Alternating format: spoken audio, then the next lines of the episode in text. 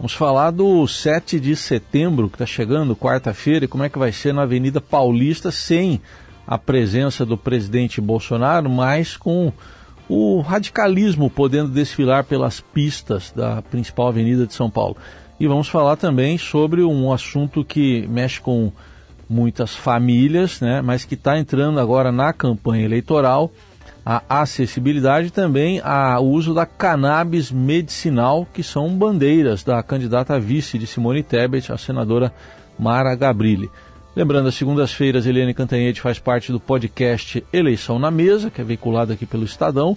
E quem está com a gente nesse período eleitoral, às segundas-feiras, é o Pedro Venceslau, direto da Vila Madalena. Bom dia, Pedro. Bom dia, Raíssa. Bom dia, Carol. Bom dia a todos. Bom dia, Pedro. Bom, você está acompanhando as movimentações e planejamentos né, de manifestações na Paulista nesse 7 de setembro. A gente conversou agora há pouco com o Sérgio Saleitão, secretário de Cultura, e ele falava da expectativa lá em torno do, do Museu de Ipiranga, né, na Dom Pedro, por conta de desfiles que vão acontecer por lá também. Na Paulista, tem bastante gente de olho na urna eletrônica, apesar de criticá-la também, não?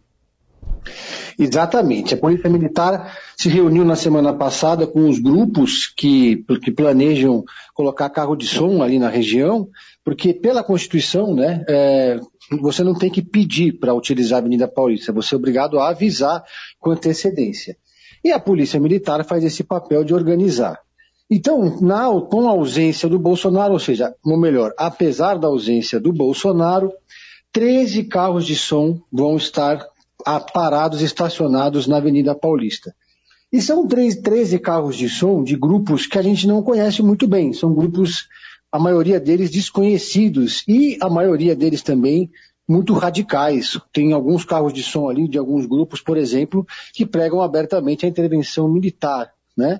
É, por, é, é, o caso aqui, por exemplo, de, de um grupo, tem o um grupo também dos monarquistas, que sempre participam dos eventos e etc. Agora tem um grupo que chama Patriotas do QG, por exemplo. Tem dois grupos ali. Né? Um deles é o Patriotas do QG. Eu entrei nas redes sociais desse grupo no final de semana para pesquisar né, o que, que eles. Quem são eles, afinal? Porque eles querem levar um carro de som na Paulista e eles defendem ali a bandeira da intervenção militar. E aí, entre esses 13 carros, chama atenção um que chama sol nascente, é, caminhão trio elétrico sol nascente.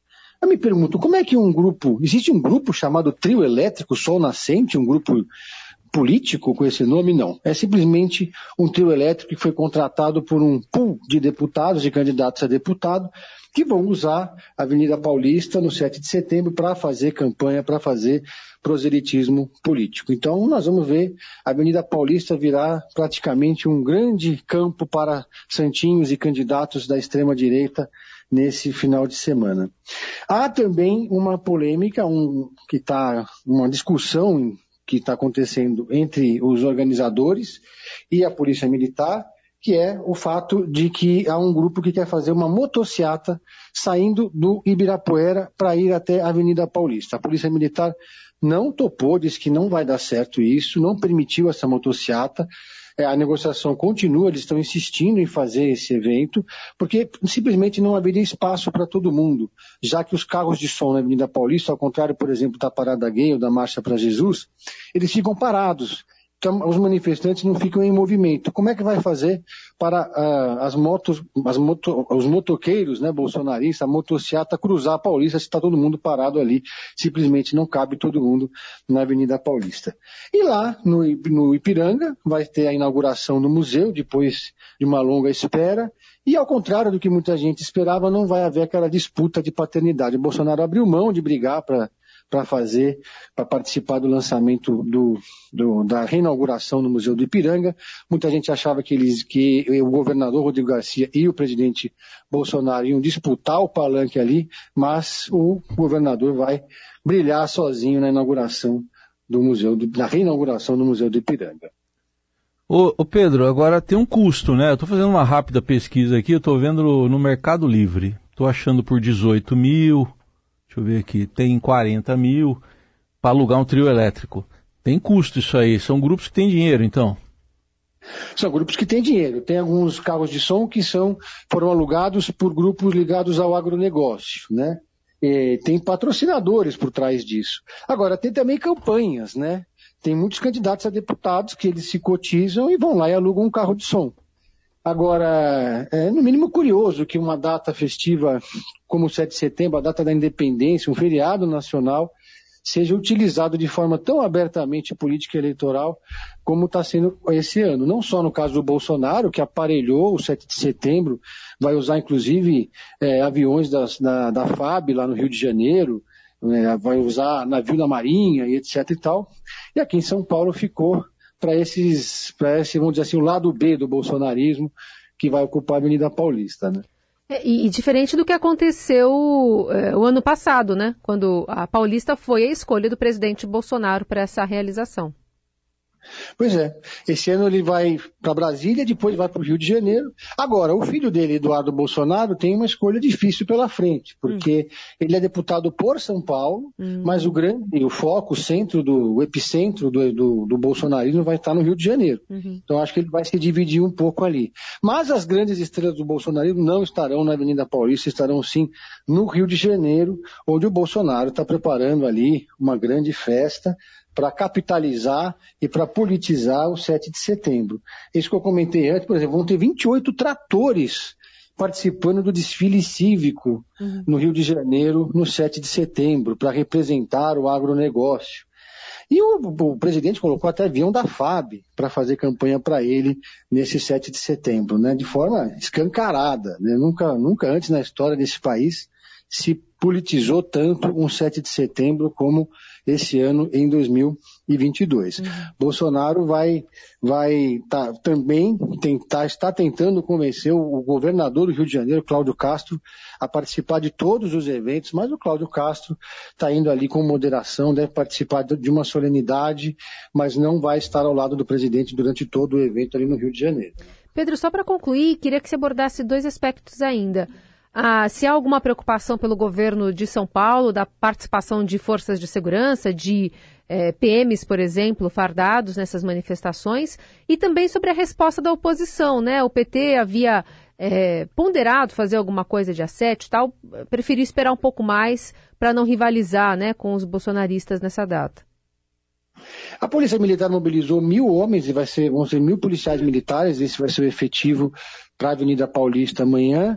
É, há sempre uma preocupação que possa haver algum tipo de violência, mas já ficou combinado que o Grito dos Excluídos, por exemplo, que é o evento tradicional da esquerda no 7 de setembro, vai ser flopado de forma intencional. Eles vão fazer para constar apenas o, o Grito dos Excluídos a esquerda, os movimentos sociais, o MTST, a UNE, etc., eles não jogaram peso na mobilização do grito dos excluídos, porque eles não querem fazer, não querem disputar as ruas com a direita nesse 7 de setembro. Eles vão provavelmente fazer um grande evento no dia 11 de setembro para fazer uma mobilização. Agora, há uma preocupação, sim, no campo da esquerda, eles estão observando, vão, vão estar muito atentos amanhã ao tamanho dessa mobilização do 7 de setembro, uhum. porque se for uma mobilização realmente muito grande, como esperam os bolsonaristas, a esquerda vai ter que dar uma resposta à altura e mostrar que também sabe mobilizar, que também consegue botar gente na rua, provavelmente no dia 11, né? Uhum. Agora, a esquerda,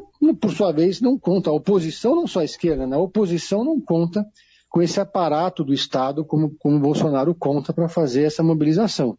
Né? Muitos funcionários públicos vão participar, ministros, você tem ali a, as, as Forças Armadas mobilizadas também para esse evento, e aí Servidores, fica mais fácil né? você conseguir organizar. Né? Servidores que devem participar enfim. Servidores, foi todo mundo meio que intimado, aquele é. convite que você não pode rejeitar, né? Todo mundo tem que participar. É. Então a expectativa realmente no Rio de Janeiro é de muita gente. Eu vou estar lá amanhã, quer dizer, amanhã não, na quarta-feira, eu e Marcelo Godoy vamos fazer essa cobertura ao vivo do 7 de setembro no Rio de Janeiro.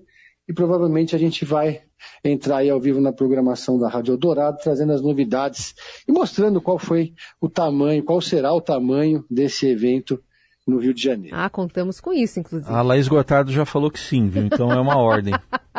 Da análise política com o Pedro Venceslau. Agora para falar da gente uma entrevista que você mesmo fez, né, Pedro, com a senadora Mara Gabrilli, candidata a vice na chapa da também senadora Simone Tebet. Ela tem pautas ali de inclusão, de acessibilidade. Uh, lembrando que a senadora é tetraplégica. Então, eu queria que você falasse um pouco dessa abordagem que você teve com ela, em que ela defendeu acessibilidade e cannabis medicinal, que são bandeiras dela que ela leva para a campanha agora. Exatamente. Eu tive a oportunidade de passar, acompanhar um dia de campanha da Mara Gabrilli, que é a primeira tetra, tetraplégica a disputar uma eleição, fazer parte de uma chapa presidencial, né? É, lá logo de manhã, antes da gente sair para a agenda, a Mara contou que ela tinha tomado o óleo de CBD, o canabidiol, ela toma um canabidiol de manhã e também à noite, e ela começou a tomar em 2018, durante a campanha para o Senado, foi uma campanha muito intensa, que ela viajou muito, e ela começou a ter espasmos involuntários. Então, ela fez vários exames, consultou os médicos e adotou o CBD. E aí, desde então, o CBD passou a fazer parte da, das bandeiras da Mara Gabrilli no Senado. E a proposta que a Mara Gabrilli defende, e, e consequentemente também a senadora Simone Tebet, é uma proposta da chapa presidencial 100% feminina, né, a única da eleição, é um projeto de lei do deputado Paulo Teixeira, do PT, que, que inclui a distribuição da cannabis medicinal pelo SUS. Esse projeto está avançando bem na Câmara dos Deputados, já passou pelas comissões, e a expectativa é que esteja votado no plenário, mas só no ano que vem, quando a gente já tiver uma nova legislatura. É curioso, até conversei disso com Paulo Teixeira, que o próprio PT e o candidato a presidente do PT, que é o Lula, ignoraram na campanha até agora esse projeto de colocar canabidiol no SUS. E a campanha da Simone Tebet e da Simone, eles tiveram, elas tiveram a coragem de abraçar essa proposta. Uma proposta que é polêmica, porque os adversários do campo da direita, os bolsonaristas, certamente vão querer dizer que vão querer confundir o eleitor com, tratando canabidiol como se fosse a maconha. É muito diferente, né? Elas estão defendendo a produção do óleo da cannabis, que é muito diferente daquela cannabis que o pessoal fuma. Ninguém está ali defendendo não pelo menos por enquanto até agora, a descriminalização da maconha, a legalização das drogas, não é nada disso. Então, a proposta ousada da Mara Gabrilli, que foi colocada no centro da campanha. Mara Gabrilli também trouxe outras características para a chapa da Simone Tebet, né, além do canabidiol. Só para finalizar a parte do canabidiol, a palavra cannabis não, não, está no programa de governo da Simone. Eles tiveram esse cuidado justamente para evitar que houvessem distorções. Agora, a, a, diferentemente da Simone, a Mara Gabrilli ela tem um tom no discurso dela muito antipetista. Né? Ela inclusive disse ali na entrevista que se o, se o PSDB eventualmente apoiar o Lula ou fizer parte de um governo do Lula, ela deixa o governo ela deixa o partido, né? Tudo isso porque a Mara Gabriela é filha de um empresário de ônibus de Santo André, e esse empresário de ônibus é, teria, segundo ela, sido achacado pelo PT na cidade, nos, nos, eventos que culminaram com a morte do Celso Daniel. E, por fim, a Mara Gabriela também, sem papas na língua ali, reclamou que o PSDB não está dando o dinheiro, liberando as verbas, a cota de verbas para as mulheres, são 30% segundo a lei, para as candidaturas femininas do partido. Tem uma briga muito grande hoje no PSTB e as mulheres estão reclamando que o partido não estaria respeitando essa divisão. Pedro, e ainda sobre cannabis, é, essa questão de. É, foi, foi gravado um programa, né, que não foi veiculado ainda para tratar desse assunto. A questão é que fake news, deturpação, está acontecendo mesmo com assuntos que são bem é, mais conhecidos da sociedade. Coisas que levantam qualquer linha né, sobre cannabis ou maconha já devem é, render bastante material para a oposição, não? Exatamente. Foi esse o cuidado que a campanha da Simone teve, né? Uhum. É, eles tão, estavam estão esperando o melhor timing para colocar no ar essa propaganda que as duas gravaram, defendendo a cannabis medicinal. A campanha da Simone comemorou muito a última pesquisa do Datafolha. A Simone chegou aos 5% das intenções de voto. Eles esperavam que ela fosse crescer só mais para frente, só daqui uma ou duas semanas mas isso aí já é resultado da projeção que a Simone Tebet teve na entrevista para o Jornal Nacional e, sobretudo, no debate da Band, onde, segundo o próprio Datafolha, a Simone venceu. E a campanha da Simone tem também o desafio de conseguir avançar entre os eleitores evangélicos, que representam uma fatia muito grande do eleitorado. E esse eleitor evangélico tem resistências, muitas resistências, a tudo que envolva cannabis, né? a tudo que envolva produtos que sejam é, derivados da cannabis. Porque, é, para esse eleitorado, cannabis é igual maconha e ponto final, não tem conversa. Então esse é o cuidado, né? O cuidado é que com a Simone crescendo nas pesquisas, esses, essas lideranças bolsonaristas e os pastores que defendem o Bolsonaro possam distorcer a, a proposta de incluir o canabidiol no SUS e dizer que ali a candidata é maconheira. É, né? é basicamente é essa preocupação que existe na campanha é, do MDB.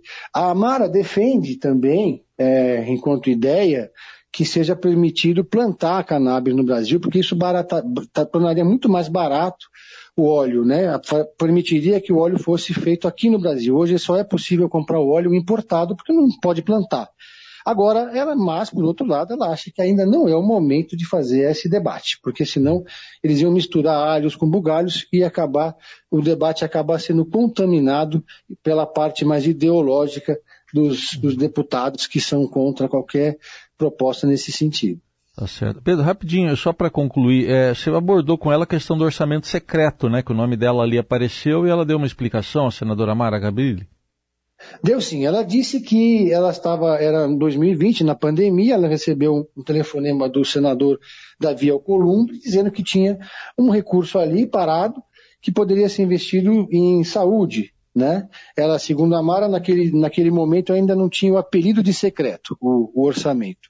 Ela então pegou esses recursos e fez uma pesquisa, encontrou uma série de hospitais e de organizações para destinar essas emendas. E ela, inclusive, foi, eu acompanhei a Mara em um desses hospitais, que é o Hospital Cruz Verde, que cuida de crianças com paralisia cerebral, e esse hospital recebeu 700 mil reais de emendas do orçamento secreto.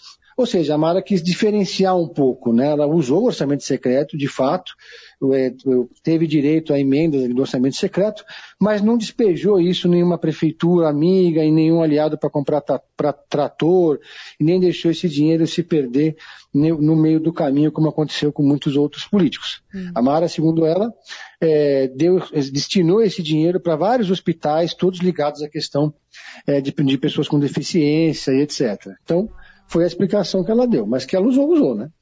Esse é o Pedro Venceslau, sempre às segundas-feiras, aqui a partir das nove da manhã, trazendo assuntos que envolvem a política, né, nessa reta final de campanha.